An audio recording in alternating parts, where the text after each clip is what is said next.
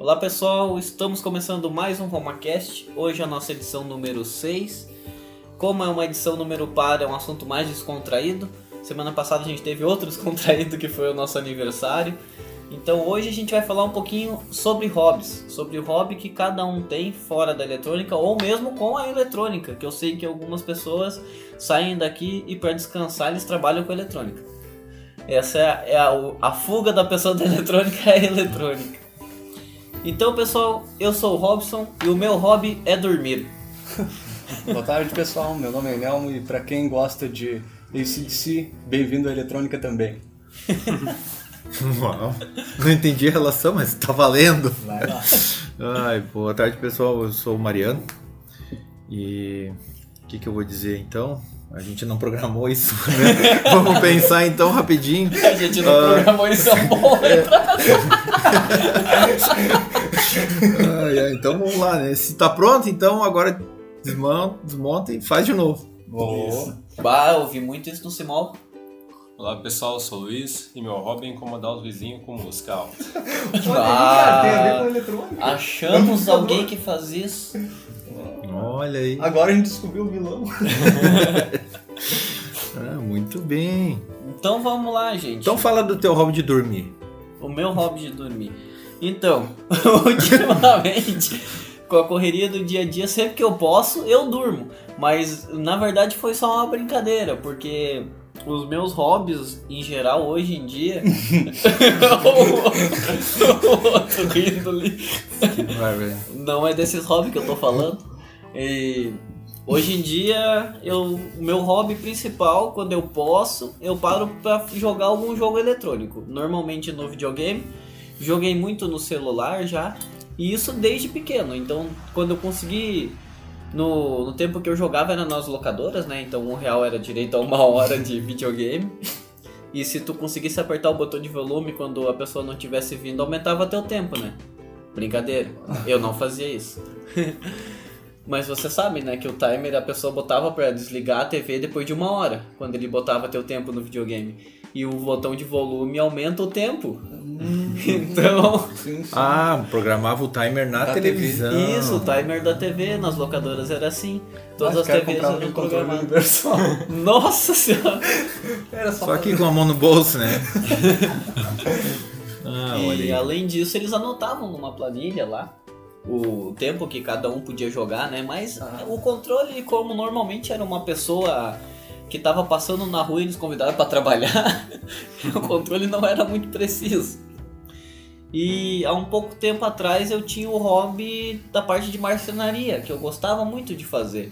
Mas a marcenaria demanda bastante espaço, né? Estrutura e tempo também envolvido. Ah, é? O, tanto nas bancadas aqui da, da empresa, quando eu e o Mariano começamos, a gente produziu todas elas e alguns móveis também. Uh, antigamente eu, eu tinha um hobby de colecionar latinhas. Nossa. Então eu colecionava todas as latinhas que eu encontrasse na rua, ou encontrasse ou comprasse, né? Comprar era mais difícil, porque antigamente não tinha muita condição de comprar coisa. Mas as latinhas. Mas essas latinhas é. Muita gente tinha, né? Uhum. Os colecionadores e tal. Ah. Sim, e durou bastante. Eu enchi uma parede assim de, de latinha de alumínio. Meu irmão gostava muito de cerveja, né? Então tinha bastante dessas latas de cerveja. Cartão telefônico foi um hobby que eu tive. Ah, cartão. Eu acho que até a Fábio tinha cartão. Mas era umas pilhas de cartão. Sim, porque todos eles vêm é. diferentes, né? É, é, lembra. Eu lembro o dia que ela descartou. Se eu tenho que botar umas coisas fora, tu também tem que fazer, botar umas coisas fora. Vou fazer um descartão. É. Nossa! Boa!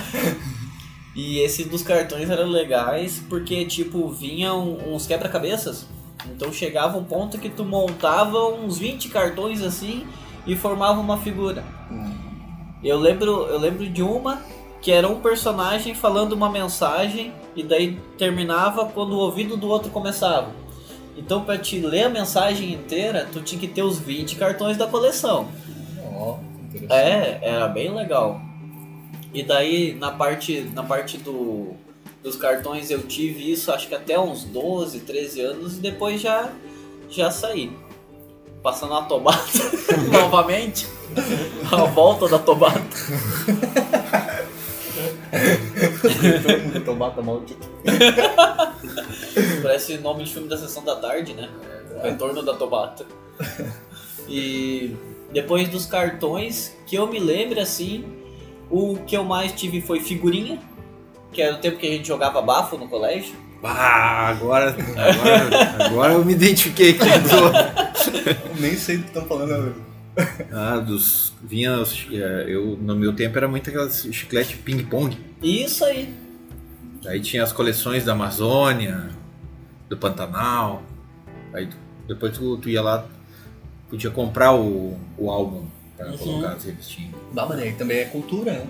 Não, sim, claro, era legal, sim. porque tinha, daí tu colava a figurinha, né, ela é numerada, e aí embaixo tinha um, assim, uma descrição breve, rápida, assim, do que que é. Mas já despertava o interesse da galera. Mas o meu negócio era, era, já era meio mercenário. Eu jogava bafo, como eu era bom no bafo, como Tu lambia a mão pra grudar na sua Não, não, não. o bafo tava ali no segredo. Vai, eu circulava as, as escolas nos horários de intervalo. Olha só! Eu jogava bafo pra juntar maior número de figurinha. Daí eu comprava os, os livros. Uhum. Eu acho que era um, um real, alguma coisa assim, se fosse. Ou se não era essa moeda, mas era nessa, nessa proporção de valor. E aí montava e eu vendia eles completos. Oh, ah, olha Princípio só, de empreendedor. Empreendedor. Que idade é. isso?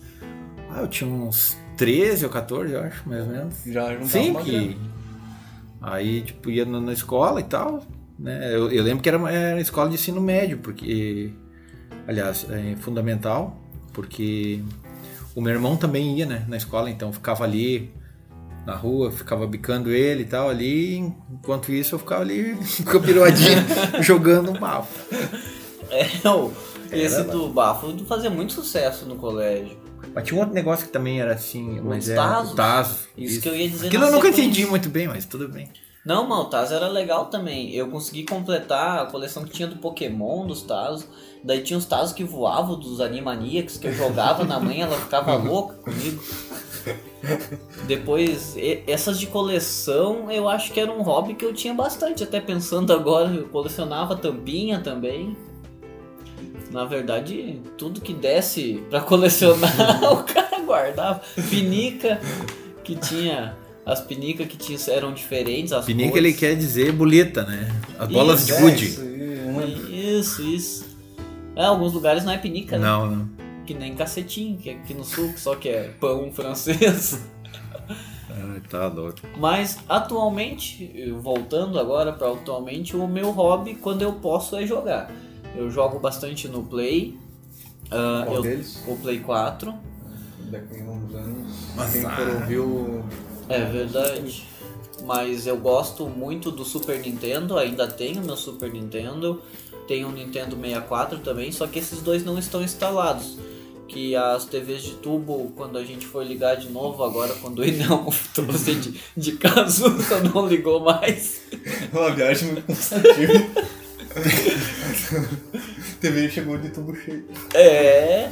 Mas sabe que o que eu acho legal agora nessa nesse hobby de jogos atualmente, que antigamente não tinha, é que agora tu consegue jogar online com várias pessoas. Já tinha antigamente, né? Mas agora tá muito acessível. Então, normalmente quando eu consigo parar para jogar, eu jogo um jogo chamado Apex, que é um esquadrão com três pessoas, né? Então eu pego mais três pessoas do Brasil ou da Argentina, depende como é que eles xingam para saber de onde que é.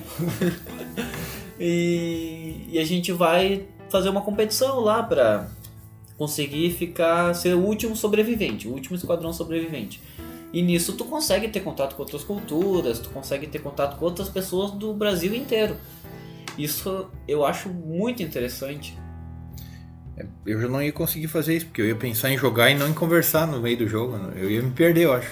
Não, Muito mas, tonto pra isso. Mas pensa assim, tu tá no mapa com 100 pessoas, daí o teu companheiro tá dizendo, ah, fulano tem alguém na casa X. Daí tu já, bah, eu não posso ir direto lá.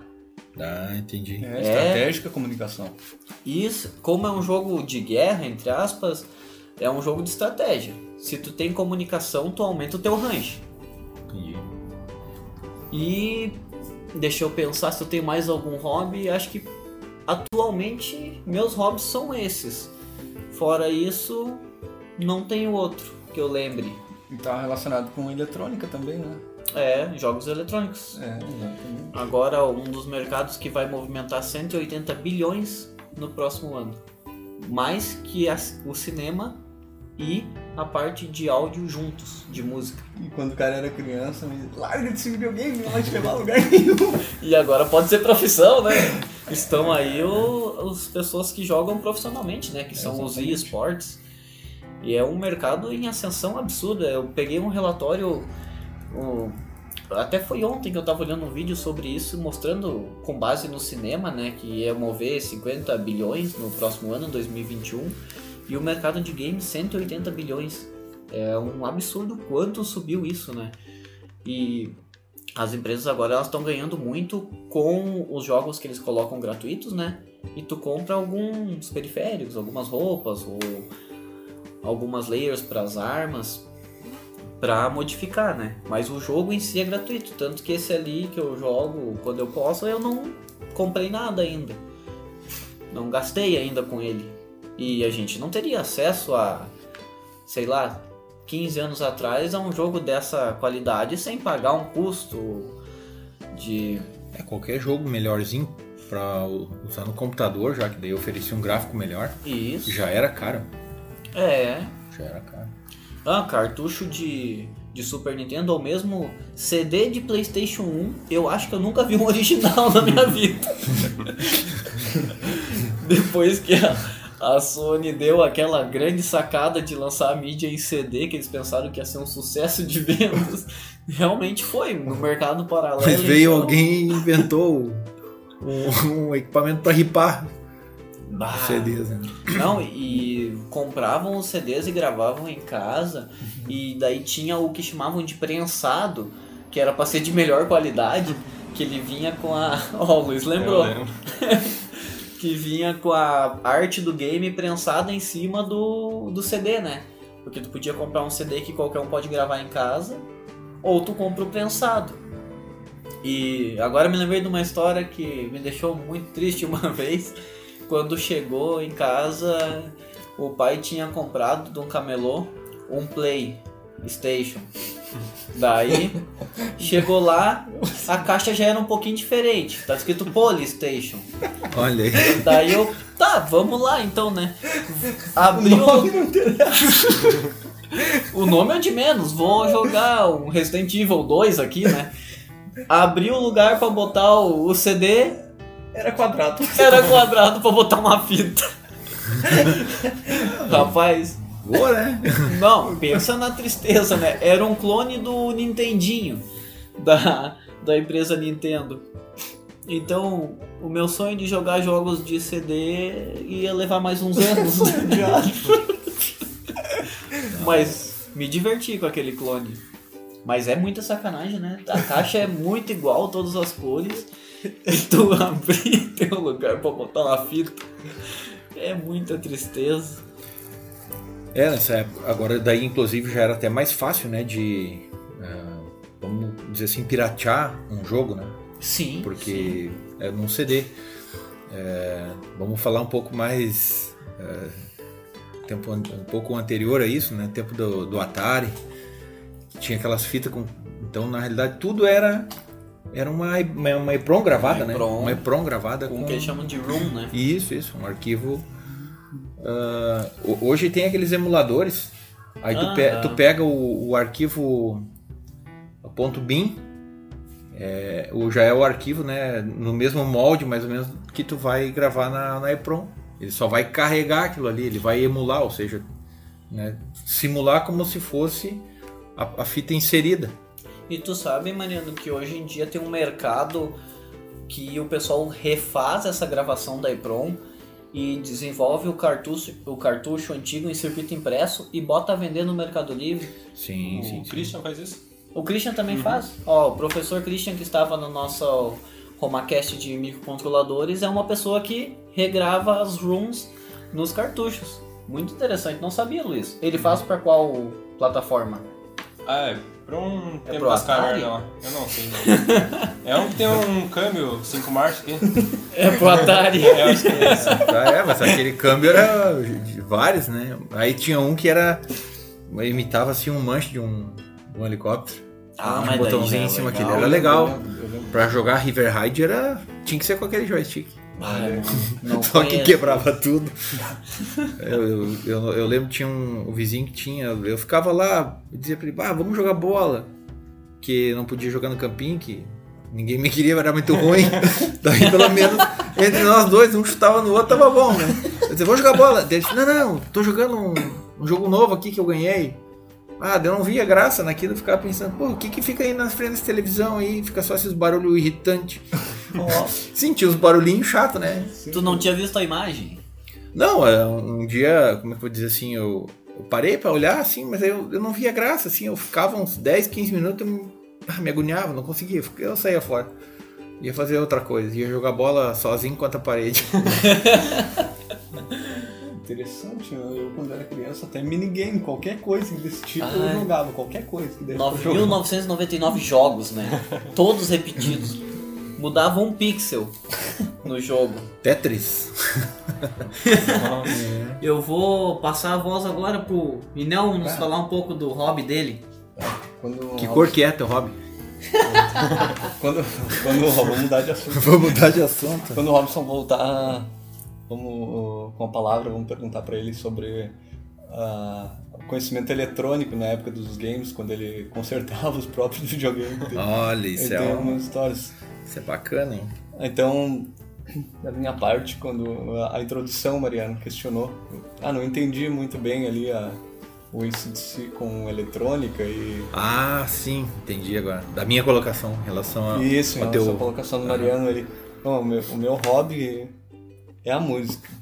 Principal hobby é a música. Há muito tempo já, pelo menos 10 anos. É, Aí eu estudei um pouco, mas na verdade o meu foco mais era a música para não para uma questão profissional, para ganhar dinheiro, mas simplesmente por gostar mesmo. Sim, pelo prazer de estar tocando um instrumento. Pelo prazer de estar tocando instrumento. Mas aí tu toca órgão, Não. harpa, Não, guitarra. Ah, guitarra. É mais, mais convencional, né? viola de 10, de eh, viola caipira, 10 cordas, não, 12 cordas. não, não. Na verdade, nem guitarra, né? Faça um barulho, assim, Olha pra aí, ó. ser mais... ah, como é que eu digo assim? Pra ser um pouco mais realista. E o ACDC ali na... Pra esclarecer de de uma vez por todas, porque eu chamei o ACDC.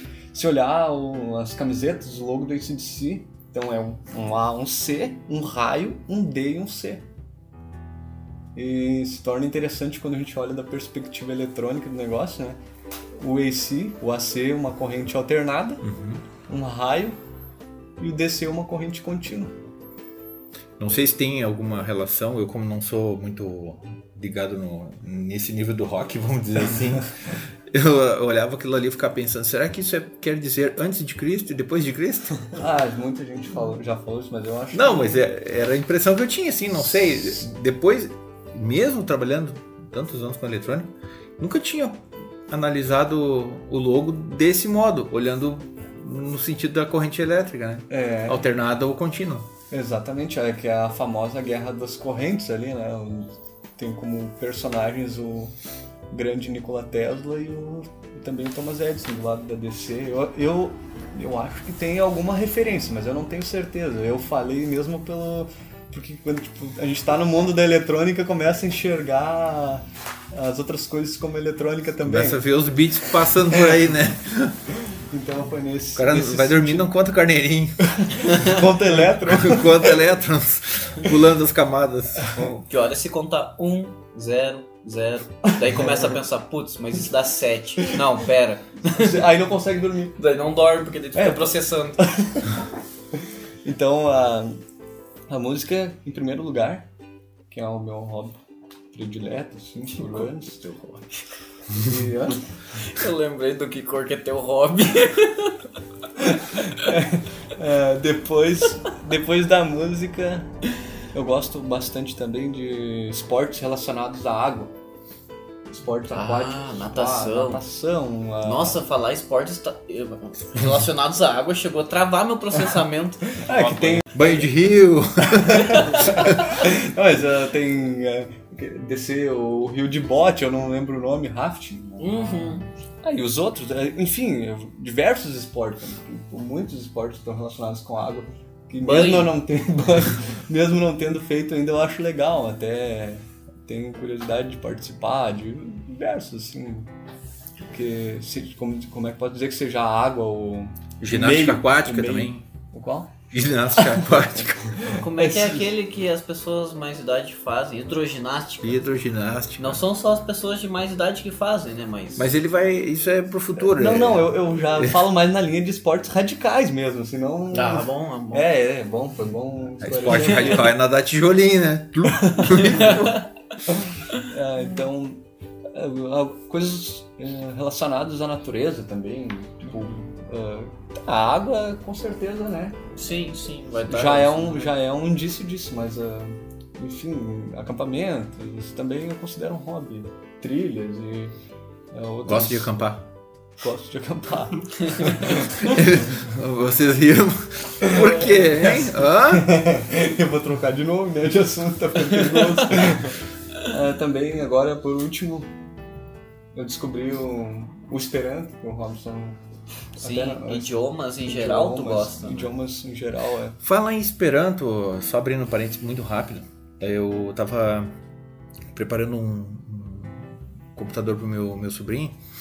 E aí, ah, vou instalar uma versão do Linux mais leve, porque é um computador um pouco mais, ah, vamos dizer assim, com pouco recurso, né? E aí eu fui lá, tava no- durante a instalação, logo no início já tem, pede o idioma.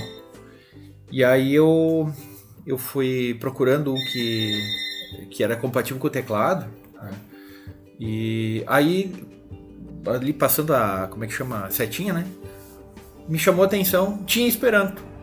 Olha só. Tinha Esperanto No Linux. no Linux. Uma, Que vers legal. é uma versão, é uma distribuição de 2017 do Ubuntu.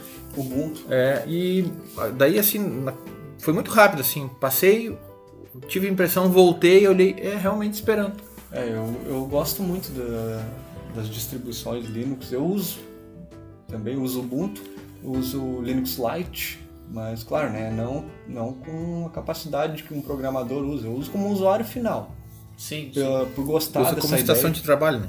Vamos dizer assim. É, e por gostar dessa ideia de código aberto, eu acho muito legal e, claro, né, tem muito potencial também. Eu conheço vários programas que alavancaram e tiveram bastante sucesso em código aberto.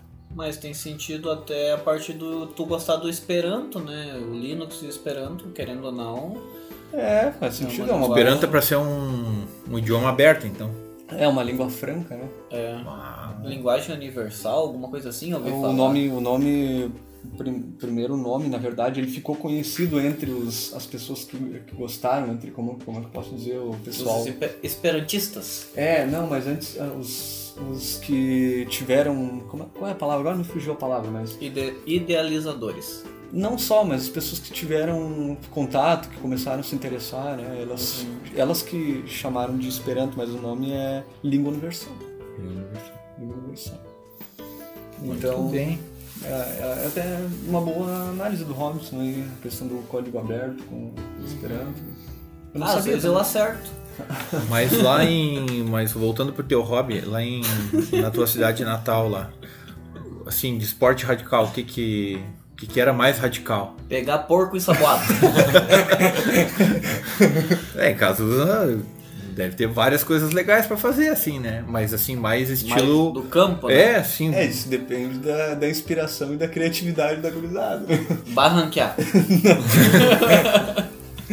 Os caras. é, bom, é, voltando então, né, pro. Vai lá, vai lá. Eu diria que eletrônica também é um hobby. É, fora, né? Porque, querendo ou não, às vezes está fazendo alguma coisa e- que é aleatória, assistindo um filme ou uma série, qualquer coisa do tipo, filme, porque eu prefiro filme. E, então, ah, ver alguma coisa que lembra eletrônica quando Vou desmontar a TV. Tô sem nada pra fazer. Aí de repente o cara tá lá vendo alguns circuitos, estudando um pouco sobre o componente e, e sem, sem, sem uma cobrança de solução, né? Aí se não tem uma cobrança, consequentemente dá pra caracterizar como um hobby também. É. E pensando por que, que eles estão botando relógio na bomba pra pessoa saber quando que vai estourar. é muito melhor deixar sem. Mas eu acho que o relógio faz a função despertador, seria o ativador da bomba, né? Ah, mas a gente sabe que não precisa daqueles display de sete segmentos ali pra explodir.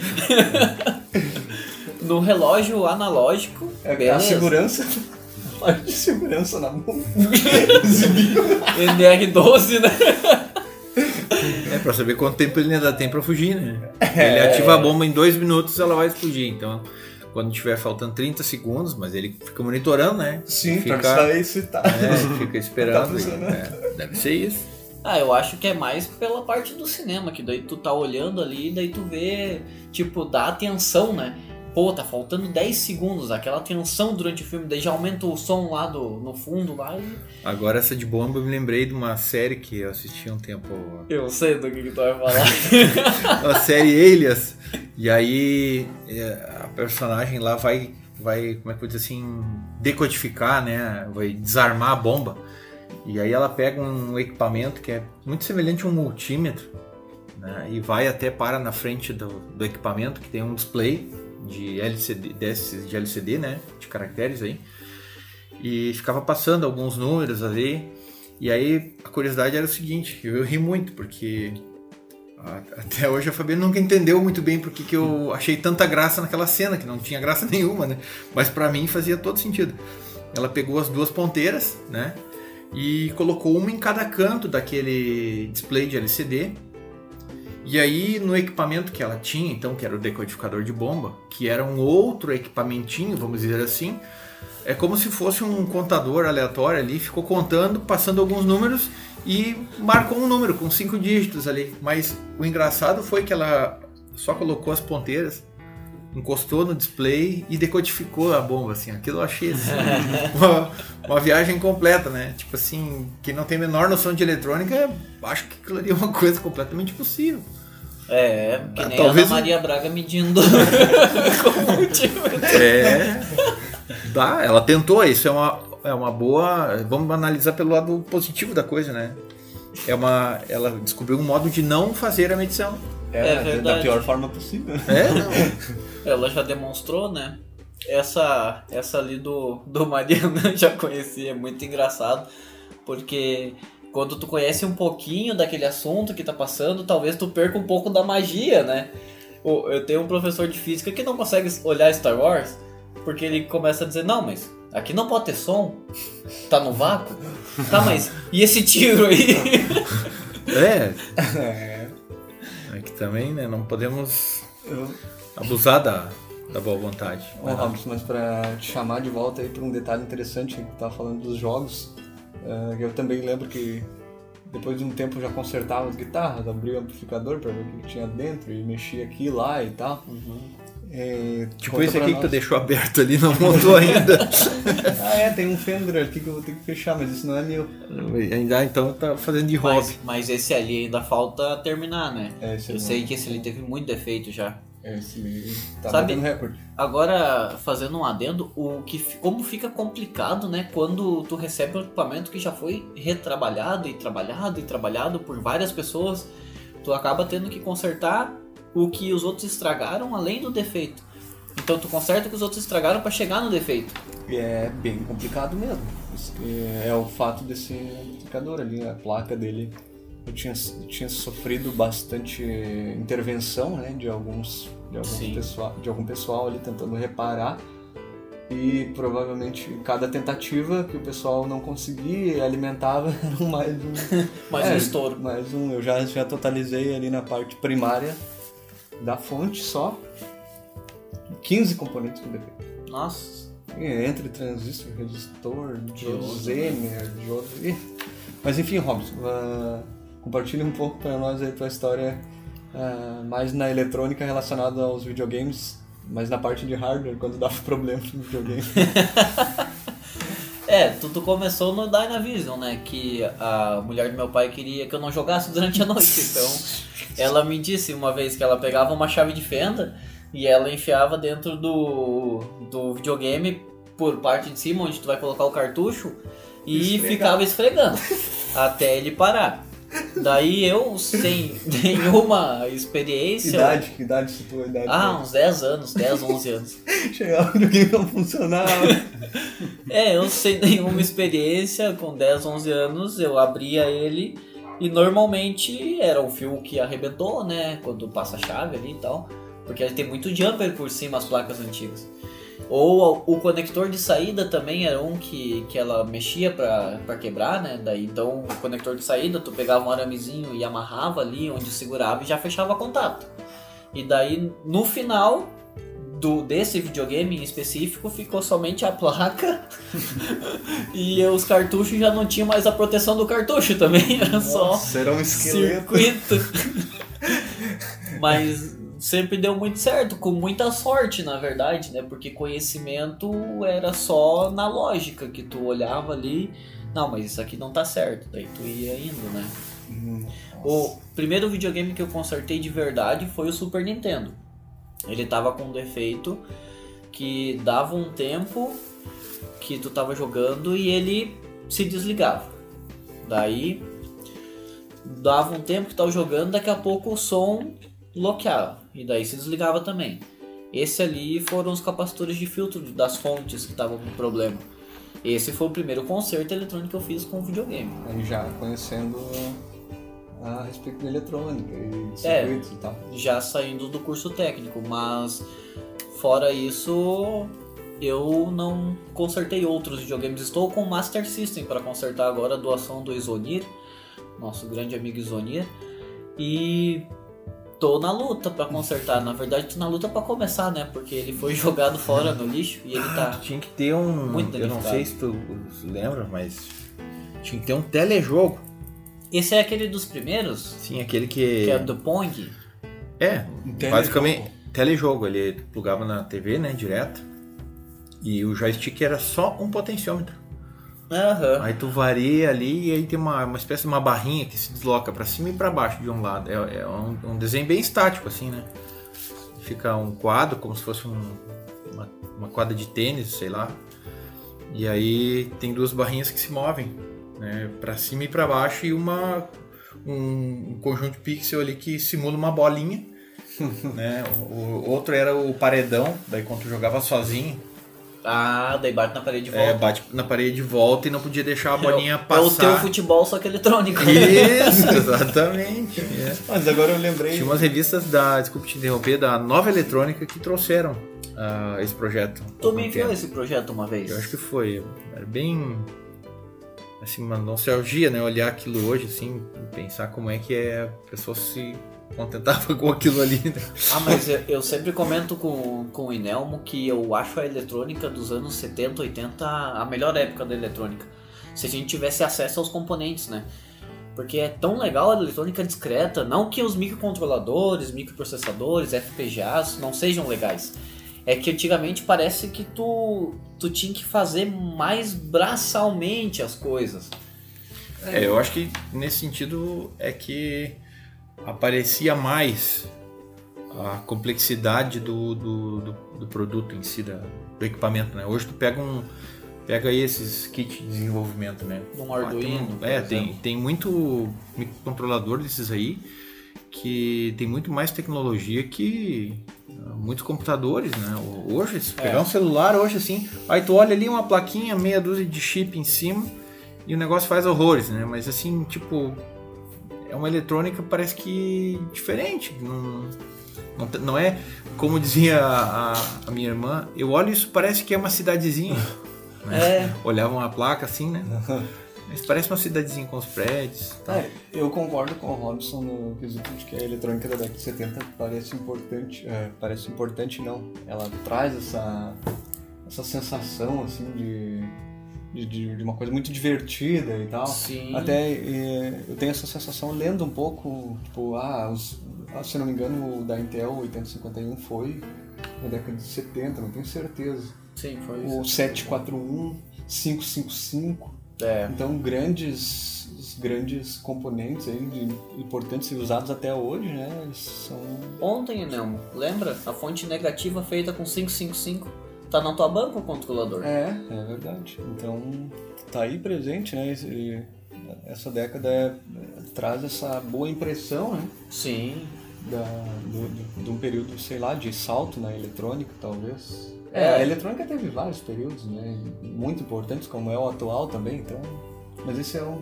Parece, eu também tenho essa mesma sensação, assim. E o, e o que o Mariano comenta, comentou ali é que parece que antigamente o técnico de eletrônica era, não vou dizer mais bem valorizado, mas Uh, hoje. Recebi a melhor valorização. hoje, qualquer pessoa pode pegar um kit de Arduino e desenvolver uma aplicação que o código-fonte está pronto na internet.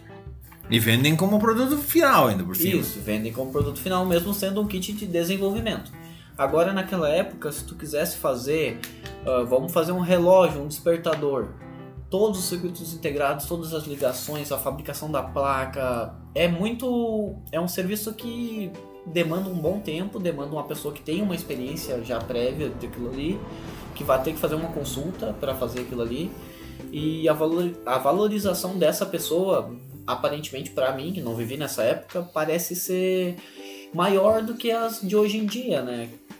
Que quando tu faz um projeto, já aconteceu aqui com a gente, o cliente chegar com um projeto para nós e daí eu passar o orçamento e ele dizer, não, mas eu só queria que fizesse tal coisa, tem um cara fazendo ali no YouTube com o Arduino, daí não tem, como é que tu vai me cobrar isso? Entende? Não Sim. tem valorização tanto do trabalho em si quanto monetária, né? É, mas eu acho que isso aí é, é decorrente de uma falta de, de conhecimento, né? No sentido de uh, que, que envolve, primeiro, um, né, que, por exemplo, uma, uma unidade de desenvolvimento, por exemplo, esses, esses, esses Arduinos aí, as, as, variações todas que tem, uh, ela tá ali, tá num ambiente controlado, sem ruído, sem um monte de coisas que não, não é, na realidade, não é assim. Né? A gente sabe. Uma coisa é tu desenvolver ali, tá, funcionou, beleza. E vai montar, depois realmente fica bem diferente. Mas o que, o que, se, o que se tem a essa altura do campeonato, é, que nem eu estava lendo a semana, fazendo um trabalho sobre sistemas embarcados, né, na faculdade, tava, eu li um artigo que falava justamente dessa questão, uh, da, da importância, o que, que é um desenvolvimento de um, de um sistema, de um software, uh, um firmware, né, e aí a pessoa coloca o seguinte, que ele compara um, firmware, um, um sistema embarcado, alguma coisa assim, uh, como se fosse uma arte. Ela não é só um conhecimento, ela é uma arte, porque a, a, mesma, a, mesma, a mesma coisa, vamos dizer assim, mesmo o aparelho, o software em si, pode ser feito por 10 pessoas diferentes e muito provavelmente vão ser feitos de maneiras diferentes. Talvez semelhantes, mas ainda assim pode vir, vir a ter diferença, né? Então isso aí, para quem hoje está, é, é, vamos dizer assim, envolvido com a tecnologia, acha que é só sentar ali e programar, né? É, parece simples, né? Mas tu tem que ter todo um conhecimento, tem que ter um raciocínio lógico, tem uma situação aí que foge do da normalidade, né? É, e como o próprio professor Christian nos falou aquela vez no podcast, que eu achei um exemplo extraordinário, o microcontrolador é uma folha em branca. Então, o que vai ser escrito ali depende muito do técnico que está fazendo. O técnico, engenheiro, robista, depende muito dessa pessoa. É essa pessoa que vai escrever, vai traçar as linhas que vão virar esse desenho. Tu comentou agora do robista que me, me de novo, né? É, tu vai nesses sites assim que vende componentes eletrônicos, tem muito, tem uma, tem uma seção geralmente uhum. que é para robista, né? Aí tem os kitzinhos lá, os, as partezinhas, é, vamos dizer assim, mais mecânica para montar robozinho, sim, carrinho, sim. coisinhas desse tipo, né? Mas é por aí. Então, Inelmo, fechamos essa parte contigo. Então tá, muito obrigado aí, show de bola. Vou passar a voz pro Luiz, falar um pouquinho pra nós dos hobbies dele, que é incomodar os vizinhos. Não, não é só isso. Vamos... não é só isso. Também. Lá na praia eu gostava muito de andar de bicicleta, trocar pneu, botar o pneu na frente e atrás. Tudo que tinha direito de fazer com bicicleta era um, era um hobby. Desmontar ela com um pedaço de pedra e um tijolo, um prego. O que tivesse virava é, ferramenta. Exato. Mas a questão da música também. Eu fui musicista durante uns três anos, tocava na banda. Uh, carnaval. Uh... Tocava pistão na banda? O quê? Tocava pistão na banda? Nem sei o que, que é isso. Trombone? não, não. Botava a boca no trombone. Tentei tocar trompete uma vez, mas minha asma não deixou. Aí... E o que que tu tocava, Luiz? Surdo, quadriton, tudo relacionado à percussão. É, deixava os outros surdos também. tudo relacionado à percussão. Hum, interessante. Sim, sim. Daí, agora eu tô me dedicando mais à questão de som, né? Sempre quando eu tenho um tempinho eu, eu procuro aprender sobre amplificadores, faço caixas de som automotivas, uh, invento umas coisas, queimo, tudo que tem direito eu faço também. Ah, mas então teu hobby de agora é eletrônica? É eletrônica focado, focado no, na parte de, de, de áudio, áudio, né? Porque eu até tô, tô num curso, então sempre buscando aprender mais sobre som, que é uma coisa assim que eu, que eu vejo sem compromisso, uma coisa que cada vez me cativa mais, eu, eu gosto muito de saber como funciona cada etapa, até porque os amplificadores estão no nosso dia a dia, né? Sim, sim. O som está no nosso dia a dia. Então. É, e está cada vez mais digitalizado, né? Exato, então buscar, eu procuro buscar entender desde, desde eu não diria das válvulas, mas dos transistores, até esses, os classe D agora que é um chipzinho minúsculo que o pessoal consegue aproveitar muita potência, claro que às vezes com THD super alto, mas enfim, para muitas pessoas é som, som é tudo igual, sabe? Uhum. Então eu acho que eu consigo ouvir o som de forma diferente, assim, cada amplificador para mim tem um tem uma diferença. Mas isso também porque tu é musicista, né? Que daí tu tem um ouvido treinado, talvez. É, eu acredito que, que isso influencia bastante. É, o Mariano também é uma pessoa que toca. Isso. Olha só onde a mente vai, né? Ai, uh, e, e, me diz uma coisa, Mariano. Ah, Desculpa te conta. interromper, Luiz. Sim. Mas, como músico, tu acha que. O Eu sou um bom eletrônico. tu acha que o escutar a música mudou depois que tu começou a trabalhar com música, que é o caso do Luiz, que fazendo um contraponto? Tu diz assim, no sentido de. Da qualidade do som ou dos tipos de som. Por exemplo, um som analógico e um som digital. Tu nota a diferença?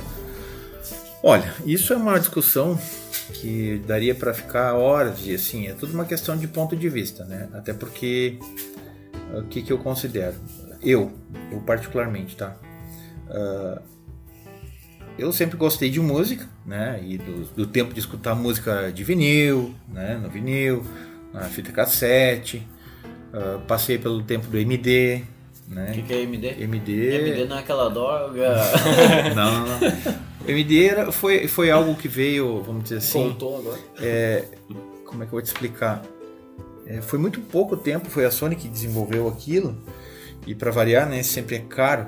Era muito bom, mas era assim, era uma espécie de um, de um disco magnético, uma qualidade bem melhor e tal, né? Só que, vamos dizer assim, é, era bastante caro, então não difundiu muito porque.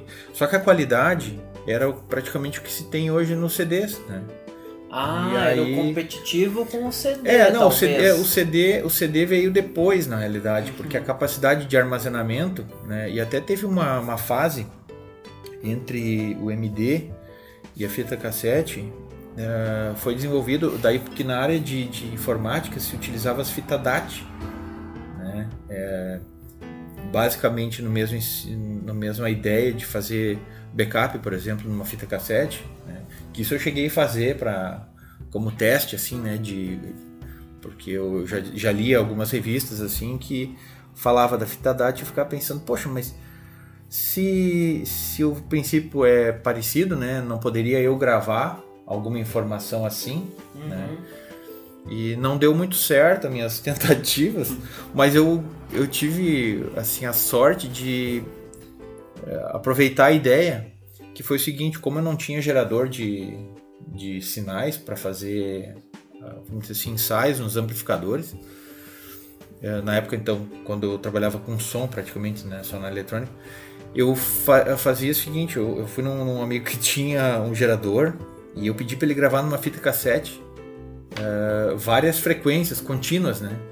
Uhum. E aí eu usava aquele sinal para conseguir, vamos dizer assim, uh, testar tanto a velocidade, para identificar se a velocidade do, do que eu estava ajustando ali no, no, gravador ou coisa assim estava certo, e até algumas uh, funções assim de áudio nos amplificadores, né? Mas isso um, um parente só. Com, com relação à música, à qualidade, que, que eu posso dizer? Tudo tem seu tempo, né? Hoje o avanço da tecnologia permite aí processamento digital com qualidade muito boa. Sim. Né? Claro que à medida que vai evoluindo, né, as coisas vão sendo superadas e tal. Mas tem gente que, eh, os audiófilos, né, vamos dizer assim, eles ainda preferem o som do vinil e tal. Eu, o que, que eu vou dizer assim, ó, sempre vai ter quem vai defender o vinil como sendo o melhor e vai ter gente que diz hoje que o melhor é o que se tem atualmente, né? Sim. Então assim, no meu, por isso que eu considero que é mais uma questão assim de ponto de vista, né? Mas para um, um simples mortal, né, eu diria que ouvir uma música num CD, né? E e houve um que agora até já nem é mais tão moda, vamos dizer assim, né? Os famosos MP3, né? Ah, claro, ouvir música em MP3. Tinha um detalhe que quando tu fazia a conversão de um CD, tu podia escolher a, a taxa de compressão e tal, tu ia ter ali um, né, sei lá, escolher 128 uh, K, 150, uh, 192, 256, né? Eu fiz alguns testes e tentei escutar a diferença. Uhum. Né? Ou eu tinha alguma questão assim que não conseguia realmente perceber pelo fato da audição, uh, ou realmente não é notável assim, né? Então tem, eu acredito que tenha pessoas que devem ter assim a, a capacidade de conseguir identificar a diferença. Mas para mim, eu diria que os dois são bons. É tudo uma questão de tempo do vinil era legal, né? É, é, é, é, diferente, tá? Assim, que é bom ou se é ruim. Eu diria que hoje quem escuta um, um rádio AM, que eu acho que sei lá quantos por cento da população, 1% talvez ainda escuta ah, AM, se né? Bom, talvez o, um AM com uma boa transmissão é um som gostoso de ouvir, uhum. né? Mas tem gente que não, não gosta do ruído, prefere aquele som mais limpo e tal. E, enfim, mas é bacana ver essa diferença de épocas, né?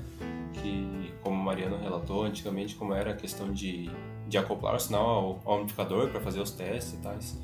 Hoje em dia, tu joga no YouTube ali, se tu quer, vamos supor, uma onda sinoidal ah, de 1 kHz, né? Que é o... Verdade. Se vamos pegar assim na linearidade do nosso ouvido, é a onda que a gente mais, mais escuta, por isso do 1 kHz. Uh, também hoje em dia os amplificadores alto-falantes e tal, eles conseguem. Tem, tem drivers do super agudo, vamos supor assim, conseguem reproduzir acima de 50 kHz, coisa que a gente nem escuta. Mas de, o porquê disso, né? É para manter a originalidade das harmônicas, né? De um som. Então, para os audiófilos, isso é espetacular, porque tu tem a música, o teu sinal, desde o começo com uma onda fundamental, rica em harmônicas, né? Que diferencia os timbres. Então, uh, dos amplificadores antigos até os novos, os novos estão conseguindo se sair bem até. Ah, é, aí nesse, nessa área aí ainda daria para considerar nem só do, do tipo do, da mídia, vamos dizer assim, mas do reprodutor, por exemplo, um amplificador a válvula, né? amplificador a válvula tá é agora, um amplificador né? digital, né? Então, eu acho que tudo conforme com a sua aplicação, né? Sim, sim. Mas então, para finalizar, meu hobby é esse: montar amplificadores, testar eles, montar caixa de sons. Incomodar os vizinhos com Incomodar barulho os vizinhos, do é, teste. Exatamente. Na verdade, tu faz tudo isso só para poder fazer teu real hobby, que é incomodar os vizinhos. tu é. pensa no esforço pra incomodar os vizinhos. Olha, eu tinha um vizinho que é tinha um hobby desse aí. É, quase isso. é, tinha um vizinho que tinha esse hobby. E, poxa, me incomodava porque eu não conseguia assistir uma televisão à noite, porque ele é, ligava sexta de tardezinha, começava, parava só no domingo antes do encerrar o dia, Nossa, né? mas era uma rave? Não, era uma loucura aquilo. E aí, agora tu falou do, dos drives, eu me lembrei. Um dia eu fiquei pensando, poxa, eu, como eu não consigo ouvir nada, então ninguém vai ouvir nada. Aí eu preparei um, um, uma corneta. Preparei uma corneta. É, aquela do, aquela do picolé, da rapadura. É, até, acho que até o caminhão do ovo vende com aquela cornetinha, né? É, as cornetas de 30, ela é, deve ter um diâmetro na, que é de uns 15, eu acho que é a, do bocal ali, e uns 30 de comprimento. Então, assim, ó, o áudio ele vai muito direcionado, né?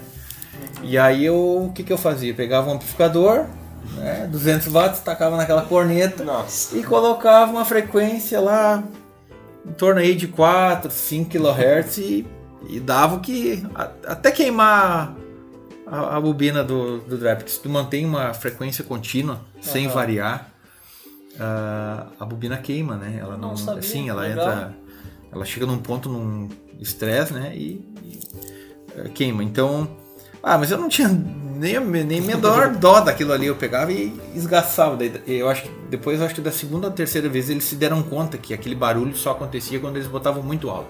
Ah, Aí eles começaram a baixar o volume, né? Legal. Então. Deu certo? Dá, deu certo. Até o dia que queimou o aparelho do vizinho. Daí ele veio lá. E... Pediu pra te consertar. Pediu pra mim consertar. Disse, não, conserte sim, traz aí, vamos dar uma olhada. Aí o que, que eu fiz? Eu abri ele, mas desmontei todo todo, coisa que nem precisava, tudo. Tirei, enfim, era um desses mid-system de, de, alta potência, assim, um Aiva, nem me lembro que, que, modelo que era, mas enfim. Deixei ele todo desmontado e botei assim em cima de uma mesa e daí eu chamei o vizinho. Disse, ah, cara, vem cá, dá uma olhada aqui. Tá, tem um problema esse teu aparelho, tem que consertar isso, isso e aquilo. Daí ele olhou, tá, mas esse não é meu som. Eu digo, sim, é, eu desmontei ele. Daí ele, tá, e dá para consertar? Eu disse, dá, só que tem um detalhe nós temos que fazer um, nós vamos fazer um acordo aqui. Eu não tenho nada contra as músicas que tu escuta, mas nada a favor. É, eu conserto ele, né? Desde que a partir daqui tu não, não, não abuse da boa vontade, né? E coopere e tenha um som né, mediano. Daí eu disse, porque do contrário, tu pode pegar ele do jeito que tá aí, leva isso aí e faz o que tu bem entender com esse negócio aí, porque se for para fazer incomodação, vai ficar desse jeito aí que eu não vou montar mais. Aí ele ficou meio assim, né? Queria questionar e tal. Ele só não tem escolha, filho. Tu pode levar esse negócio desse jeito aí. E aí ele disse: Não, não, não, eu vou, vou cuidar um pouco. Eu disse: Não, tu entendeu, né? Ficou, mas era. A incomodação era maior quando era a igreja. Isso eu tinha. Posso te, ah, te dar certeza. A igreja bota volume alto porque Deus está longe, né? então... Sim, até conseguir atingir o céu. Ai, tá louco. Mas pro pessoal não achar que eu sou um vizinho muito chato, vou explicar Sim, mas também. Mas teus vizinhos moram a 3km. É, exatamente, é. o Robson explicou tudo. Eu moro, no... eu moro na roça, no Entrepelados, então o vizinho é bem longe. Daí eu sei que meu, meu aparelho tá potente quando o vizinho liga pra minha avó e diz: tem como baixar um pouquinho? Olha aí, ó. Eu sei que tá indo longe a coisa. E tu, é. Mariana? Luiz? Finalizou? Finalizei com som. Olha aí. Finalizei com som. então, Mariano, quais teus hobbies? Ah, os meus hobbies, olha, eu vou te dizer assim, sempre envolvido com eletrônica, né? Então, nunca, não tinha também muita opção de, uh, assim, recurso para ficar investindo com isso e aquilo. Acabei, assim, me familiarizando, uh, até num outro podcast eu comentei a respeito um pouquinho, uh, acabei entrando pro radioamadorismo, né? E isso acabou virando meu hobby, porque, vamos dizer assim, até então era uma coisa desconhecida, eu não, não tinha assim muito contato e tal. Peguei um aparelho por conta para conseguir receber uma, uma dívida lá. e aí então uh, comecei a, a, querer entender, ver como é que fazia, funcionar aquilo ali. E gostei, né? E, e passei a, a, me envolver mais com rádio, então principalmente depois do horário de trabalho, aquela coisa toda, né? Então o mais legal, a diversão toda era efetivamente fazer funcionar, né? E muitas vezes assim não dava, não dava muito certo, até por desconhecimento, né? Uh, e eu até então não, não, não tinha muitas ideias e não, não entendia exatamente por que, que uma determinada antena era melhor ou pior, ou, ou enfim, por que, que aquela antena, por que, que o rádio não funcionava, né? Estava tudo certo, tinha uma antena ali e instalei tudo direitinho, mas é, enfim, tem várias coisas relacionadas que são é, muito relevantes assim na parte de da rádio recepção, né? Porque o, o radioamadorismo é uma coisa assim. Uh, hoje, né? Vamos dizer que muita gente diz que ah, o radioamadorismo está tá acabando, já acabou e tal. Não, isso não, não existe, né? Tem muito radioamador ainda. Tem muita gente se adaptando, vamos dizer assim, entrando para as modalidades digitais do rádio, né? Porque, como eu estava comentando antes, o, escutar um rádio AM era. Tu tem aquela sensação. Ouvir o mesmo som, transmissão FM é diferente, né? Então, o rádio, ainda tem muito rádio amador que prefere os rádios mais antigos, os tradicionais, né? Vamos dizer assim, os valvulados e tal. E tem muita gente que já prefere a modalidade digital, né? O que, que é a vantagem né, do sistema digital? Ele permite que tu possa integrar, vamos dizer, a um, um sistema de computador, tu consegue te comunicar com outro, com outros radioamadores, né? Através de um rádio também que em outro país esteja conectado também na internet. É como se fosse um link, né? Vamos dizer assim, né? Então, mas o legal mesmo, eu ainda sou adepto do, do sistema antigo. Eu prefiro a comunicação rádio a rádio. Uhum. Que, vamos dizer assim, nos filmes de ficção científica, a gente vai ver assim quando dá uma catástrofe mundial assim e acaba e extingue a comunicação, né? Permanecem os rádios. Então, é uma coisa assim bem, bem interessante. Mas, assim, o que que para mim eh, hoje até estou um pouco afastado, nem vou dizer afastado, assim, com menos frequência. Uso com menos frequência. Por quê? menos frequência é bom para é, não, em função do trabalho e, e a própria faculdade, né? A, a, porque demanda tempo, né? Então, construir toda uma estação, vamos dizer, tu vai lá, instala o rádio, instala os cabos, monta a antena. E eu acho que o divertido não é só sentar ali, né? Tem muita gente que paga alguém para instalar o rádio, instalar a antena, compra tudo pronto. Ah, eu sou fazer. eu sou de construir, fazer, fazer minhas antenas, né? Então até teve um, uma situação que a gente construiu uma antena. Eu, o Araí me deu uma ajuda, uhum. né? E ele tinha desenvolvido uma antena que ele passou meses e meses testando e tal, e assim chegou a uma conclusão que aquilo era assim uma salvação. E aí ficou me insistindo muito para montar. Eu disse, tá, vamos montar, mas vamos assim, como eu sabia que com as coisas eh, ia, eh, ia ser demorado, eu disse, então vamos fazer um, uma janta, um almoço, e a gente faz todo o envolvimento, depois a gente almoça e continua. Resumindo, a gente passou um sábado, o dia começando de manhã, em torno de acho que umas 9, 10 horas, e fomos até acho que umas 8 horas da noite para instalar a tal da antena e, e ajustar e tal. E legal, foi. A gente ficou ali, fez todo o envolvido. Funcionou muito bem. E aí aquela antena ficou instalada uma semana. Né? Aí eu pensei, bom, agora tá na hora de fazer outra antena, testar, né? aí a Fabiane, minha esposa, disse, tá, mas eu não entendi agora. Por que que tu vai tirar? Se tá funcionando. Não, é, é justamente isso. Funcionou, tá resolvido. E agora o legal vai ser fazer outra antena e fazer tudo. Não, ela disse, não, não, não tu tá falando sério, né? disse, sim, é isso aí. O bacana é isso, é o envolvimento, é construir a antena. E até tem todo um estudo em volta, né? Sim, é, por sim. trás disso aí que, que é a, a parte de radiofrequência que normalmente não se, não, não se vê assim no curso técnico, né? Principalmente no CIMOL aqui, eu acho que não, não se aprofunda esse tipo de assunto porque é bastante complexo até. Eu acho que talvez tivesse alguma coisa em telecomunicações, mas eu não sei dizer. No curso de telecomunicação, dizer. com certeza, né? Mas, hum. é, assim, da eletrônica do, de modo geral, assim, essa eletrônica industrial que se aprende, né, tipo lá no Parobé e tal, se não for voltado para telecomunicação, eu acho que não tem muito aprofundamento, né? Porque envolve toda uma questão de, de eletromagnetismo, né? E a parte de transmissão, é, envolve muito cálculo e tal. Agora, né? Praticamente com, a, com a, o curso concluído, eu passo a entender muita coisa que para mim não fazia sentido. Eu pegava alguns manuais de antena, olhava aquilo ali, é, eu ficava boiando, né? Porque que, que não conseguia calcular a antena, né? Então hoje já fica fácil assim para a gente conseguir construir uma antena. Então isso é bacana.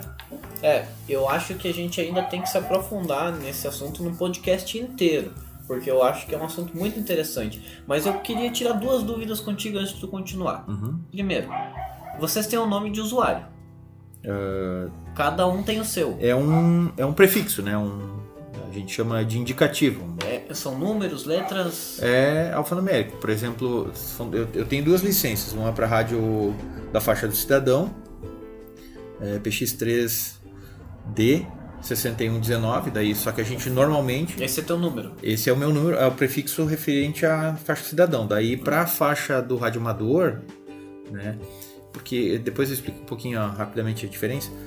Ah, daí é PU3MAN. Né? Então é como fica difícil dizer MAN muitas vezes no, no rádio, ah, às vezes em função do, do ruído, né, da transmissão, às vezes a gente não consegue. Então é comum se usar o, o, o- como é que chama ainda? Ah, me fugiu a palavra agora.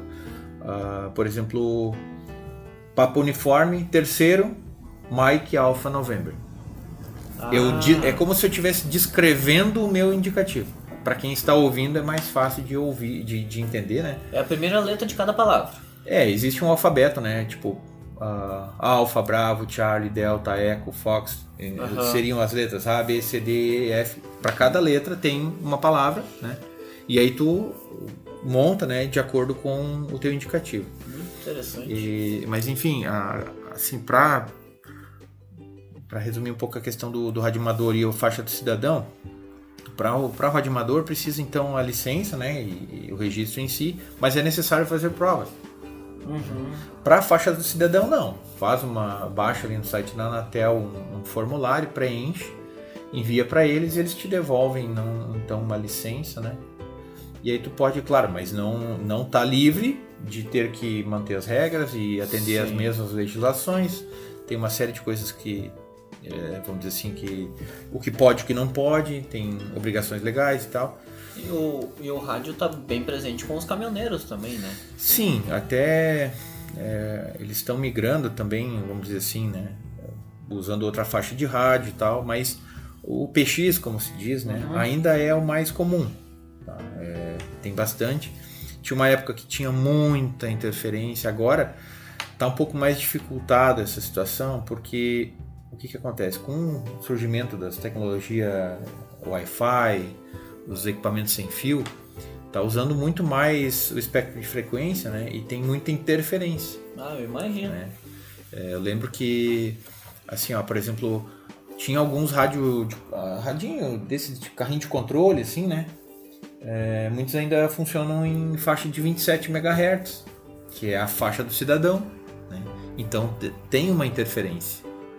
Então, se for ver assim, a parte de UHF, VHF também tem algumas coisas que, que utilizam eh, frequências próximas, Aham. que aí uma harmônica ou outra acabem eh, dificultando, né? Mas o, o serviço, vamos dizer assim, serviço de radioamador é uma coisa bem bacana.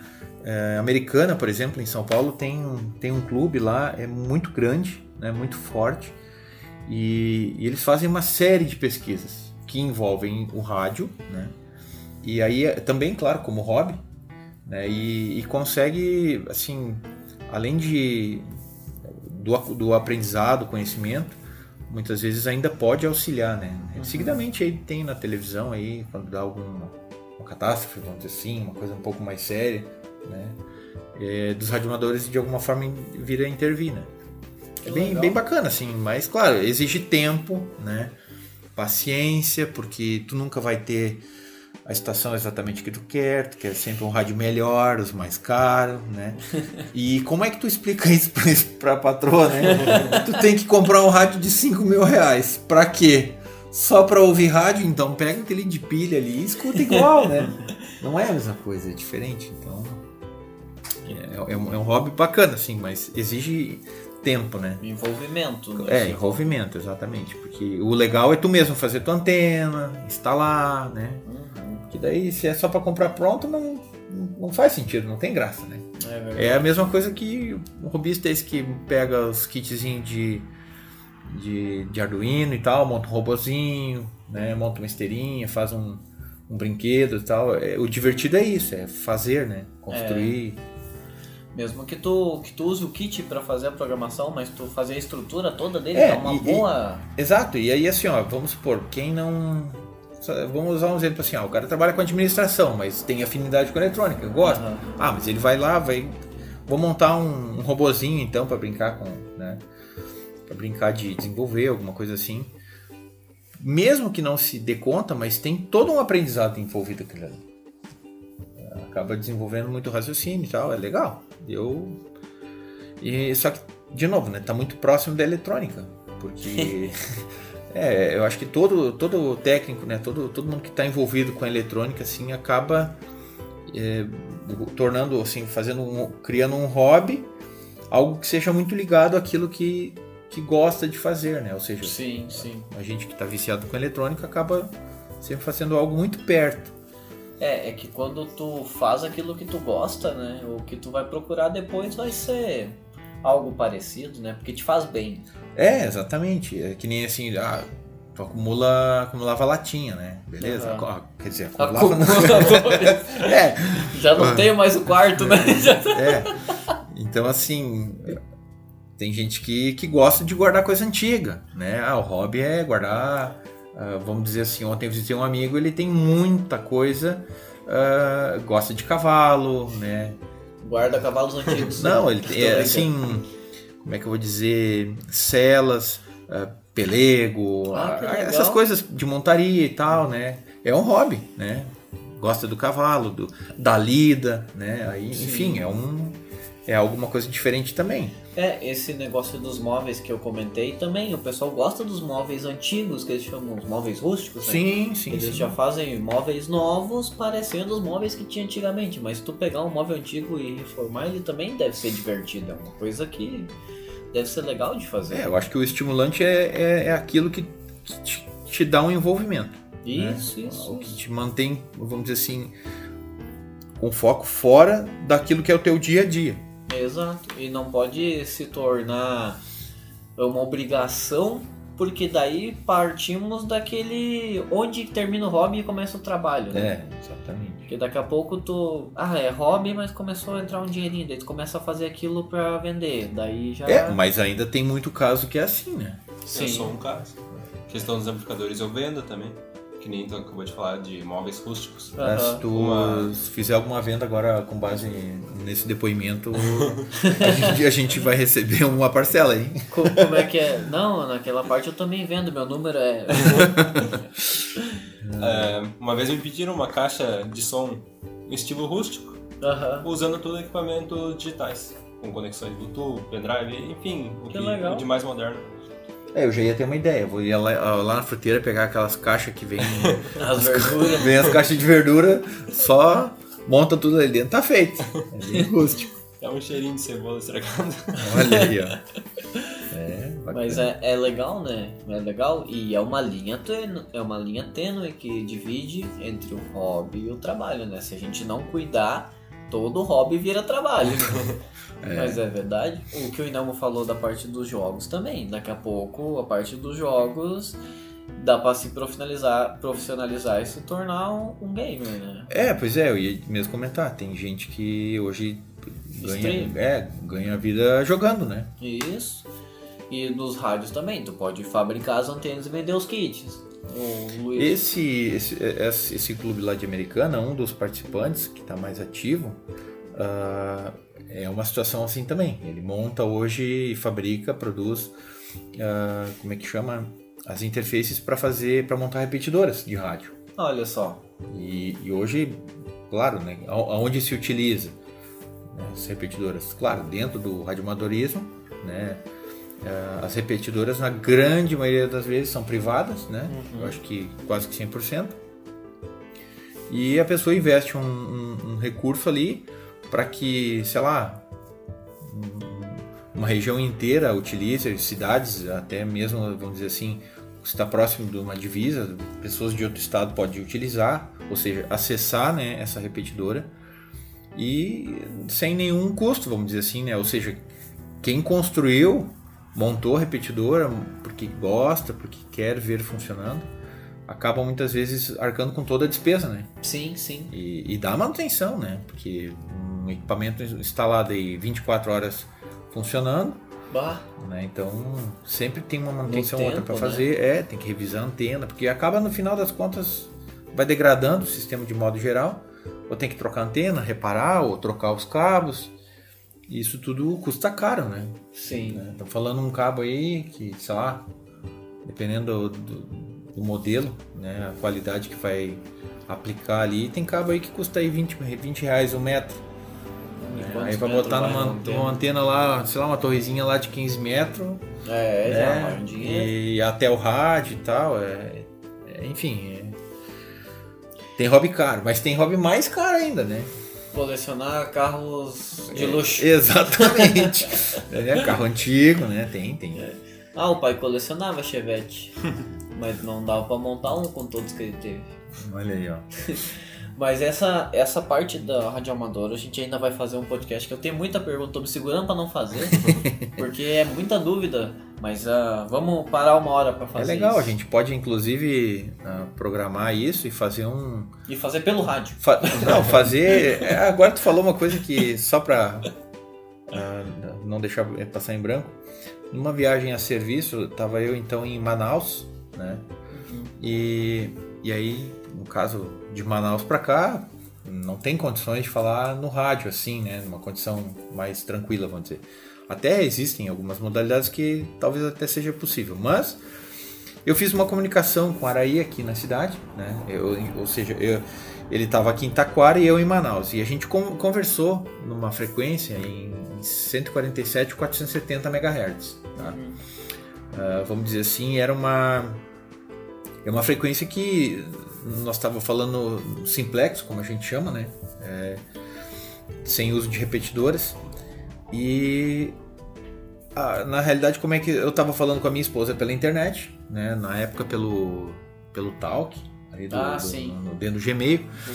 Isso. E aí eu conversava com ela e aí eu disse assim: "Ah, tu não vai lá no Araí hoje?" Ela disse: "Não, é porque não sei, ela disse: "Não estou muito animada e tal". Dallas, mas se tu quiser falar com ele, né? Daí eu ligo o rádio aqui, né? E aí eu disse, ah, vamos, vamos tentar, vamos, vamos brincar um pouco. E aí a gente conversou, eu e ele pelo rádio. Ou seja, ela estava com o computador ligado ali e através da internet eu conversava com. É como se eu estivesse usando o meu rádio em casa para se comunicar com ele. Sim. E aí a gente falou e tal, e o Araí me perguntou, e aí, mas como é que é e tal? E perguntou alguns detalhes como da é cidade, né? eu disse, cara, aqui tá muito quente e tal, e a gente falou aqui, assim, de uma, uma naturalidade que, como, né, como é o rádio tá aberto ali para todo mundo ouvir, teve uma pessoa que não se aguentou e acabou entrando, pediu licença, né? Entrou na conversa e disse: Olha, eu tô curioso com uma coisa que eu não tô. Assim, eu não tive como evitar, eu, eu preciso saber. Aonde é que ele tá? Daí se referia a mim, né? Então, daí o Araí disse, não, ele tá em Manaus, assim, assim. Tá, mas como é que vocês estão conversando? Não, estamos conversando no rádio, assim, sim, frequência tal. Ele, sim, eu tô ouvindo, ele disse, mas eu não entendo como é que tu consegue falar com ele de lá. daí, então, assim, a gente brincou um pouco, disse, não, é antena boa, rádio bom, e é isso aí. ah, o cara ficou bravo dele, disse, não, mas tem alguma coisa. Ele disse, não, é, é realmente nós estamos usando, fazendo uma brincadeira aqui, usando pela internet, né? Uhum. E isso aí é o que praticamente é hoje o sistema do rádio digital, modalidade digital, né?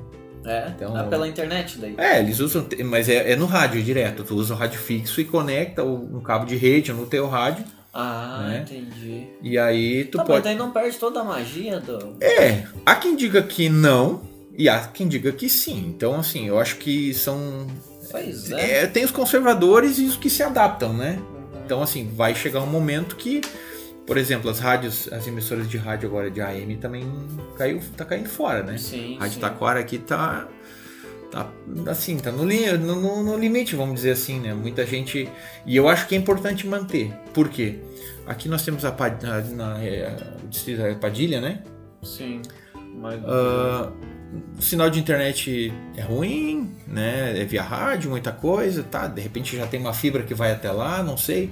Mas tem muita localidade. Sim, né? sim. Que, e até mostrei outro dia pro Inelmo uma tem uma região na Amazônia lá que não funciona nenhum sinal de rádio a não ser que seja ondas curtas. Olha né? só. E ondas curtas é uma coisa que muita gente hoje ainda, né, nos dias atuais, não, não conhece, não sabe. O pessoal mais antigo lembra né, como é que é. Mas ainda é utilizado e tem a, a rádio EBC, Uhum. né, uma, é uma rádio, vamos dizer assim, é, é- é do governo, né? E eles mantêm porque lá, naquela região, não funciona nenhum outro tipo de comunicação a não ser o rádio. Então é como se fosse uma transmissão por rádio amador. Que legal. Só que numa faixa comercial. Só que é a mesma infraestrutura, vamos dizer assim. A né? mesma ideia. A mesma ideia. Muito bom, muito Bem bom mesmo. É, mas oportunamente a gente fala mais sobre isso. Até tem, assim, na, na aviação também era muito utilizado o radioamador. né? E eu acho que está muito ligado a isso também, né? Essas, essas questões, assim, de telecom e tal. Isso aí É, e, é uma e magia. uma coisa que tu falou que eu não tinha reparado, realmente, todo filme que todo mundo morre, só tem zumbi na rua, as pessoas acham um rádio pra achar o sobrevivente, né? É, tem um. Geralmente um rádio portátil, né? É Isso. bastante comum. Nos assim, né? navios, nos filmes que as- os navios naufragam, eles salvam o rádio. É, muito interessante. Agora eu vou ver de outra maneira os filmes. É. Mas então tá bom. Luiz, mais alguma colocação? Não, não era isso. Daí bota um som, né? Vem com... o Mariano também finalizamos? Não, é isso aí, eu não posso falar muito, né? Que eu me empolgo. Isso que a gente nem começou o podcast dos rádios. Vamos ver os dos rádios. ah, Quatro não, horas. achei que. na- É. Maratona. Mayday, Mayday. Como é que é? Edição 1, 2, 3. Edição com os comentários do diretor. então tá, pessoal. É isso aí por hoje. Obrigado quem escutou até aqui. Comente, compartilhe, faça perguntas. Acesse o nosso blog, tá sempre atualizado. Nós vamos deixar as descrições das redes sociais também aqui embaixo. E até a próxima. Um abraço.